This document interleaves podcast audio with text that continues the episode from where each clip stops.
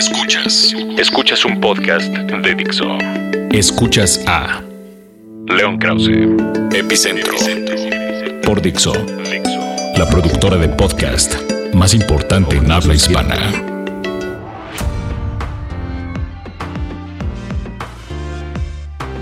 Amigos, ¿cómo están? Me da mucho gusto saludarlos una vez más en Epicentro.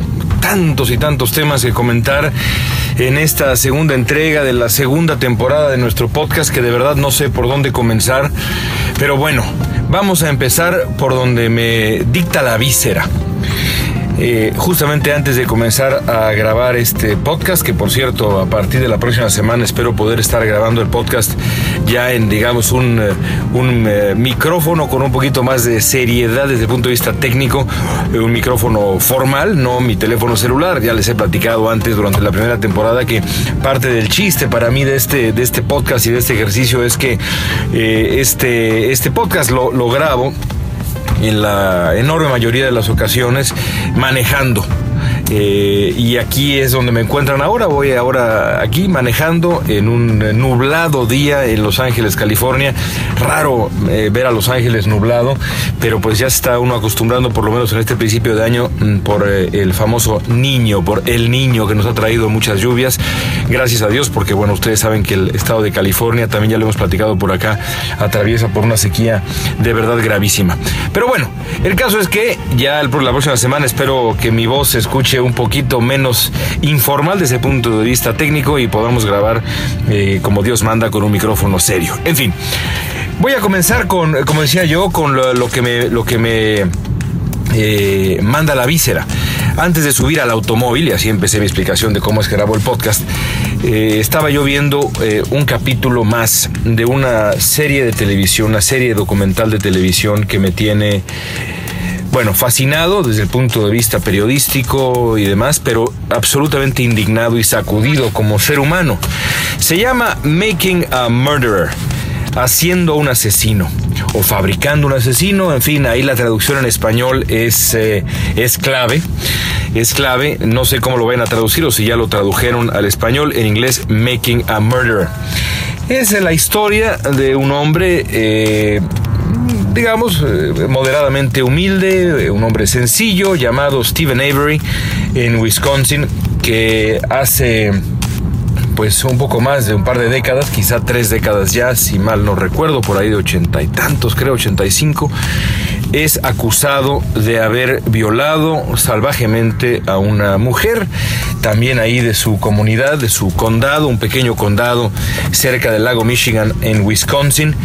Eh, y eh, resulta que es enviado a la cárcel a pesar de no contar de que el Estado, de que la, fiscalía no contaba con ninguna evidencia física eh, que, que uniera a Avery con el, eh, con el crimen.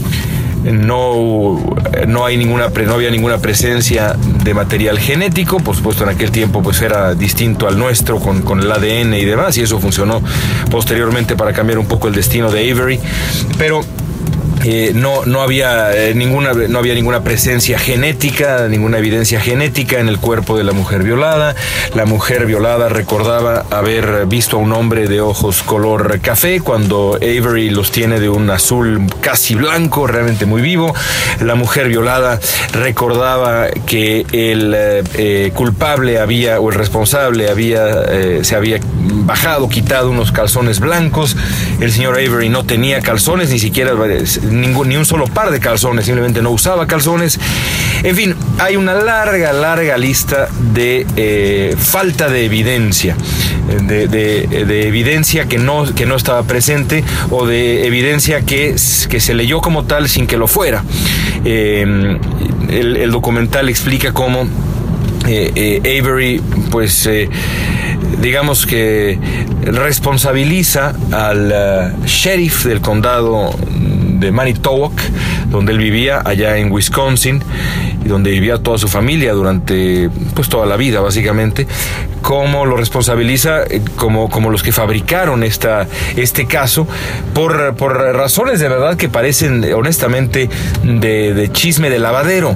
Aquella famosa frase de pueblo chico, infierno grande me vino a la mente de inmediato, porque las razones por las cuales eh, Avery dice que, que, le inventaron todo este asunto, que terminó enviándolo a la cárcel por 18 años, y aquí de verdad no le estoy, digamos, quemando absolutamente nada, porque esto, todo esto que estoy contando les ocurre en los primeros 30 minutos de la serie.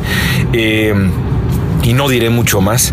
Eh, de verdad es impresionante, digamos, la, naturaleza eh, infantil de, los motivos por los cuales Avery supone que lo enviaron a la cárcel y le fabricaron este caso de violación que finalmente resulta una fabricación absoluta y Avery 18 años después deja la cárcel. Lo que ocurre después es de verdad algo que yo, mm, eh, digamos, nunca hubiera imaginado posible. Y no por un acto de ingenuidad, porque evidentemente eh, todo es posible cuando la justicia, entre comillas, eh, pierde los estribos, pierde toda dignidad, pierde toda decencia y se convierte exactamente en su opuesto, se convierte no en el ejercicio de la justicia, sino más bien de la injusticia con I mayúscula. Pero de verdad que los detalles de lo que le ocurre a Avery después y también la ambigüedad del caso, porque a pesar de que el primer caso es muy claro, hay un segundo caso, otra cosa que sucede, que, que bueno, nos pone a pensar absolutamente a todos los que vemos la serie, es algo absolutamente aterrador y eh, indignante y a mí por lo menos me ha dejado muy sacudido, me ha dejado de verdad como con una inquietud muy profunda, una inquietud muy parecida a la que sentí cuando vi Presunto Culpable, lo recuerdo también muy bien. Eh, eh, esa suerte de, desamparo profundo que sentía el culpable, entre comillas, el hombre que en realidad era inocente en aquel maravilloso y estremecedor documental mexicano, es algo muy parecido a lo que siente Stephen Avery y a lo que siente, por lo menos este televidente, este espectador que les habla en este momento cuando, cuando ve ambos casos, cuando vio presunto culpable y cuando está viendo, en mi, en mi caso, cuando estoy viendo el, esta serie documental de Netflix, que bendito sea Netflix, de verdad, qué cosas está produciendo Netflix, es impresionante, llamado Making a Murderer, haciendo un asesino, fabricando un asesino.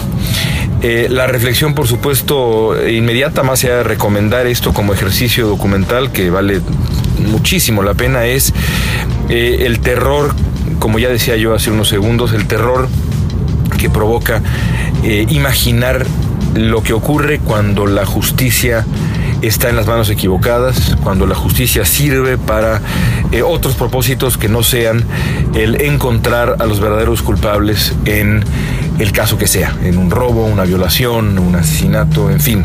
Hace también algunos días platicaba yo con algunos amigos por acá de Los Ángeles que eh, recuerdan como un parteaguas de la vida de su ciudad el, juicio contra O.J. Simpson. Y me decían estos amigos, es increíble cómo ese hombre se salvó de la cárcel después de haber cometido de manera evidente dos asesinatos. Eh, finalmente O.J. Simpson, porque el hombre pues eh, es, un personaje pues muy particular. Terminó en la cárcel ah, algunos años después por otro crimen que de verdad dan ganas de, preguntarle al señor Simpson qué tenía en la mente. Algunos dicen por ahí, alguna vez leí un ensayo que decía que O.J. Simpson hizo eso para eh, eh, de esa manera pagar, pagar sin, de manera completamente inconsciente, subconsciente, digamos, ¿no? No tenía la conciencia de que lo estaba haciendo así, pero para pagar sus culpas de esa manera y finalmente ir a la cárcel y poder, aunque sea de esa manera, expiar eh, la, inmensa culpa de haber asesinado a la madre de sus hijos y a otra y a otro hombre, a, otro señor, eh, eh, Ron Goldman, que estaba junto a él. En fin, e, es e, el tema de la justicia, el manejo de la justicia, lo que, la manera como la justicia mal entendida o la, o la mala práctica de la justicia puede hacer con la vida de un hombre es algo aterrador. Y yo nunca lo he visto eh, expuesto de manera más dramática, más brutal, más evidente tampoco que en Making a Murderer. Así que por favor, vayan si es que tienen acceso a Netflix, que seguramente que así es, espero que así sea. Eh, no sé en México cuál, cuál sea el acceso que haya para ese tipo de series, pero me imagino que no debe haber ningún problema. Eh, y vean Making a Murderer y eh, no les digo que disfruten porque esto no se disfruta, más bien se sufre, pero también se aprende como las grandes obras de arte. Escuchas a León Krause, Epicentro. En segundo lugar, es, es eh, evidente que eh, el tema que hay que, que hay que tocar es eh, la elección estadounidense. Estamos a menos de dos semanas ya del principio de las elecciones primarias, el principio formal de las elecciones primarias con la, las asambleas de partido en Iowa, los famosos caucus, y después vendrá, unos días después, New Hampshire, luego Carolina del Sur, y luego pues nos arrancamos. El proceso de primarias ya formal, habrá por supuesto debates y demás, pero ahora sí comienza ese proceso que es el definitivo, cuando la gente finalmente se inclina por X o Y candidato y eh, esos, eh, esos dos partidos eh, eligen a sus aspirantes a finales del, del verano y evidentemente un poco antes y los nominan de manera formal en algún momento en el verano con las convenciones y después ya la elección el 2 de noviembre o el primer martes de noviembre, no sé si este año cae en 2 de noviembre, pero bueno, el primer martes de noviembre es la tradición. El tema, por supuesto, sigue siendo, no cabe la menor duda, Donald Trump y el Partido Republicano. Desde que comenzara Trump su campaña eh, a mediados del año pasado, eh, todo mundo ha estado esperando, y no me voy a repetir porque lo hemos dicho ya un par de veces o quizá más, todo el mundo ha estado esperando el momento en que Trump se iba a caer. Lo que ha ocurrido es exactamente lo contrario.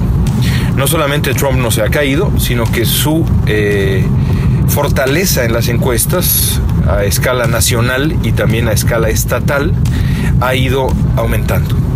Trump en este momento encabeza las encuestas eh, en todo Estados Unidos, las encuestas nacionales, eh, encabeza las encuestas en New Hampshire, encabeza las encuestas en Carolina del Sur, encabeza las encuestas en prácticamente todos los estados eh, posteriores, si no es que en todos. Eh, la única duda es el primer estado, el estado de Iowa, en donde Trump está peleando, digamos, mano a mano con Ted Cruz. Pero las, la tendencia actual, la tendencia actual es positiva para Trump en Iowa y negativa para Cruz, faltando, insisto, menos de dos semanas. Otro dato, yo les comparto otros dos datos que me hacen suponer que Trump eh, está de verdad eh, en camino rumbo a la nominación. El otro dato es que de acuerdo con las encuestas, la mayoría de los eh, votantes que se identifican como republicanos han empezado a acercarse a Trump. No nada más la eh, los, eh, votantes duros de Trump, aquellos que simpatizaban con Trump, aquellos votantes, digamos, más enojados entre los republicanos que inicialmente simpatizaban con Trump. Había un grupo eh, considerable de, de, republicanos que no simpatizaban con Trump, que al contrario, más bien decían yo nunca votaría por este hombre. Bueno, ese, de acuerdo con las encuestas, ese grupo se está reduciendo y el Partido Republicano, si por partido entendemos eh, todos aquellos que simpatizan con el partido, parece estar acercándose a Donald Trump. A eso hay que sumarle eh, los, los eh, rumores las versiones más bien, que indican que una buena parte también de eh, figuras importantes dentro del Partido Republicano están ya también comenzando un poco a hacerse a la idea de que el candidato será Trump y más bien pensando en qué hacer para, durante la elección, acercarlo a aquellos votantes que no son republicanos, porque ese es el gran problema para los republicanos en este momento. Mientras que los republicanos están acercándose a Trump, empezando a simpatizar con él en, en números mayores, en porcentajes mayores, las mismas encuestas revelan que los demócratas y de manera crucial los independientes están haciendo exactamente lo contrario, se están alejando de Trump. Así que los republicanos podrían terminar teniendo a un candidato muy republicano, querido por el Partido Republicano, pero repudiado de manera muy evidente y muy firme por el resto del electorado, es decir, una pesadilla para el Partido Conservador estadounidense. Pero las encuestas no mienten y antes de pensar en una elección general hay que pensar en quién va a ser el candidato republicano y en esos términos el señor Trump tiene en este momento las de ganar también por esa razón. Otra razón por la cual Trump siento yo tiene las de ganar es que toda la, todo el, toda la dinámica de eh, la elección eh, primaria republicana está girando en torno a la seguridad. Yo explicaba en el Universal ya hace algunas semanas que eh, para mí el, dato más revelador de las encuestas recientes, el dato, el dato que más me revelaba la fortaleza de Trump, era una encuesta que indicaba que para los votantes republicanos el candidato que de mejor manera podía proteger al país de un ataque, de un nuevo ataque terrorista, de la amenaza del Estado Islámico, cuando se les preguntaba a los votantes republicanos cuál candidato podía jugar el papel de hombre fuerte en materia de seguridad eh, eh, dentro de los aspirantes del partido, una mayoría enorme, enorme mayoría, eh, por, por, por decenas de puntos, se inclina, va y se inclina por Donald Trump.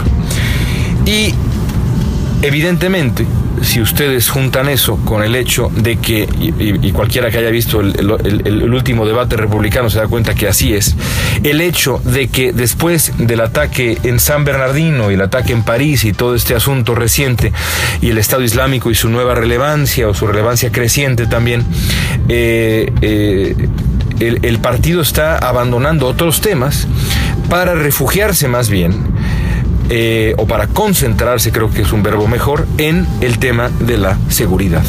Todo el último debate republicano, absolutamente todo, casi sin excepción, giró en torno al tema de la seguridad, a cómo Barack Obama eh, supuestamente eh, había hecho las cosas mal a la hora de mantener seguro al país, el famoso acuerdo con Irán, que por cierto acaba de entrar ahora en, vigor, eh, eh, su, el papel de Obama en Siria, eh, la manera como estos, estos, estos, este, este, matrimonio atacó en San Bernardino, en fin, todo, absolutamente todo giró en torno a la seguridad y al miedo. Así también los otros candidatos republicanos, Marco Rubio, Ted Cruz y demás, empezaron a subir el tono de su retórica, a pegar de gritos, todo, todo girando en torno al tema de la seguridad. Cada segundo que el Partido Republicano pasa pensando en ese tema, cada segundo que los otros candidatos pegan de gritos hablando del miedo, cada segundo beneficia a Donald Trump.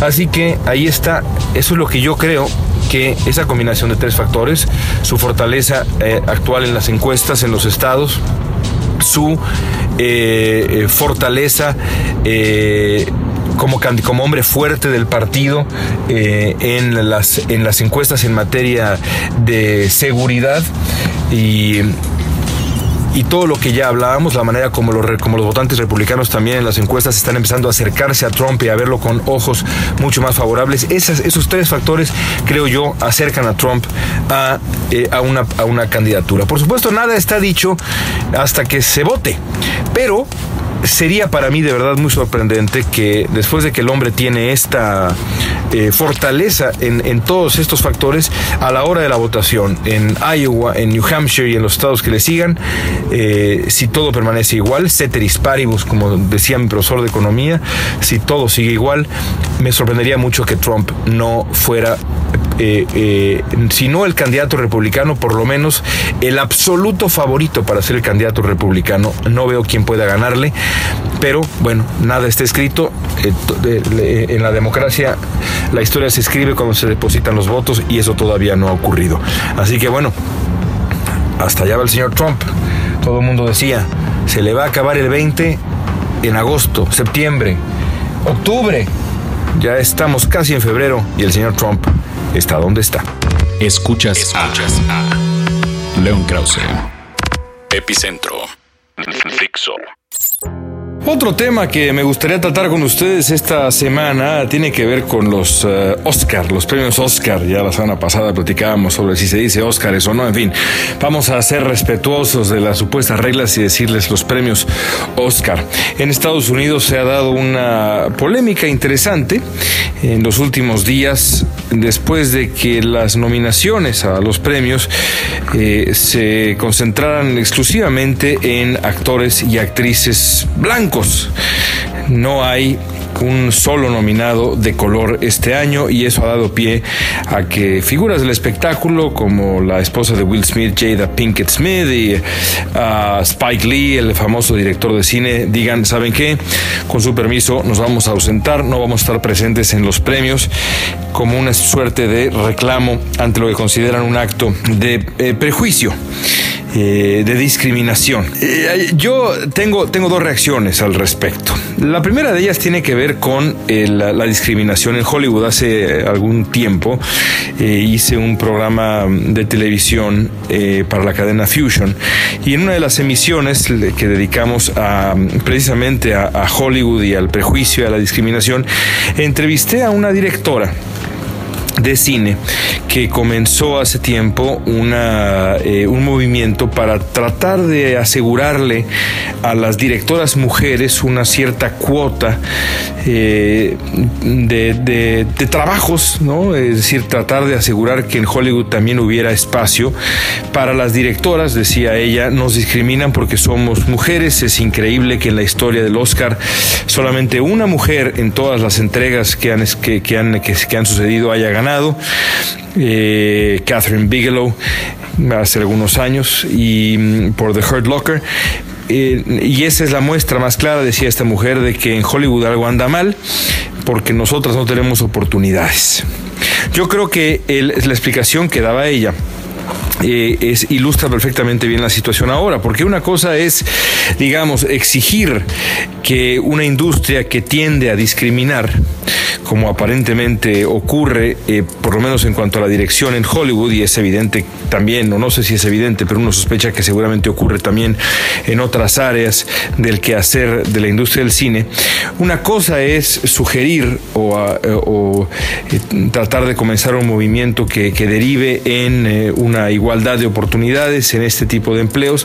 Y otra cosa muy distinta es molestarse, creo yo, es mi opinión, eh, porque, el, porque no se reconoce el trabajo de eh, los profesionales que no son blancos en, entregas de premios. Es decir, me queda clarísimo, no sé qué opinen ustedes, que uno puede exigir, digamos, el fin a la discriminación en el origen, en la asignación de empleos y en la, igualdad de oportunidades y todo este asunto, pero no puede exigir que en el reconocimiento al trabajo de un año en este grupo de profesionales o en ningún otro eh, se, se haga por cuota ¿no? Es decir, a ver, vamos a encontrar rápidamente un nominado hispano, un nominado asiático, un nominado afroamericano, un nominado que represente una minoría. Bueno, no funciona así.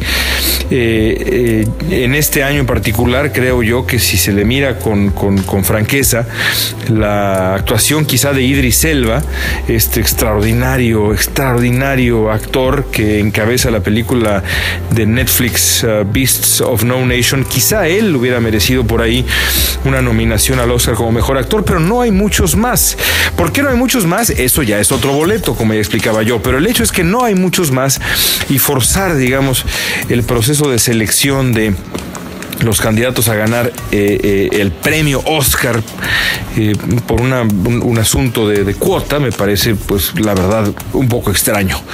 No sé qué opinen ustedes. en cualquier caso, yo insisto, me parece una exageración. Me parece que si la batalla va a ir por algún lugar, tendría que ir por la igualdad de oportunidades de origen, pero no haciendo un escándalo porque a esta o aquella otra minoría no se le reconoció su trabajo y mucho menos cuando lo más probable es que sea un un latino el que gane el premio al mejor director. Eh, también muy probable que un latino eh, gane el, premio a, mejor director de fotografía. Así que bueno, yo creo que habría que bajarle tres rayitas en este asunto. Ya veremos en qué termina si el boicot avanza y otras figuras afroamericanas del espectáculo deciden no ir al Oscar. Regresamos con León Krause. Epicentro. Por último, el día de hoy, por último, el día de hoy, un comentario sobre Cruz Azul. No he dicho absolutamente nada de la máquina en este, en esta nueva temporada de podcast y creo yo que tengo la oportunidad de hacerlo ahora. Eh, como ustedes saben, se armó para quienes me conocen bien, digamos, seguramente habrá mucha gente que no sepa esto, pero bueno, el año pasado, cuando llegó Sergio Bueno, que me parecía la contratación más mediocre y más uh, eh, irrespetuosa de la afición hecha en un buen tiempo por la directiva de Cruz Azul, decidí hacer una cosa que se terminó llamando en redes sociales la pausa azul. Puse, digamos, en pausa mi, mi apoyo, no mi apoyo íntimo, porque ese no se va nunca, al contrario, lo sufrí mucho más que otros años, el, eh, eh, el año pasado, la temporada pasada con Cruz Azul, pero sí el, el apoyo público al equipo, porque me pareció que había que decir basta a los abusos de la directiva cementera, que en muchos sentidos continúan, pero en otros no tanto y cuando salió Sergio Bueno, cuando llegó Tomás Boy, que es un técnico al que respeto, eh, no me parece una persona, una, una, muy buena persona, pero eso ya es otro boleto. El caso es que yo lo respeto como técnico y le deseo lo mejor como eh, entrenador del, de Cruz Azul. También con la llegada de otros jugadores, me parece que por ahí, a pesar de que también fue eh, como, como todo en Cruz Azul, manejada por el Voldemort Hurtado, este hombre que desde Miami controla a Cruz Azul a través de la directiva y la directiva a través de él, Carlos Hurtado. Creo que la llegada de Víctor Vázquez, este español, promete. Me gustó también la contratación de Joe Guerrón, así que bueno, por eso y muchas otras razones dije, bueno, ya voy de regreso voy de regreso a apoyar eh, públicamente a Cruz Azul y bueno, ahí estaba yo ya desde finales de la temporada pasada cuando llegó Tomás Boy y ahora con mucha mayor razón. Lamento profundamente, por otro lado, la última noticia que aparentemente está confirmada en el momento en que grabo el podcast de la llegada a la máquina de Yayo de la Torre.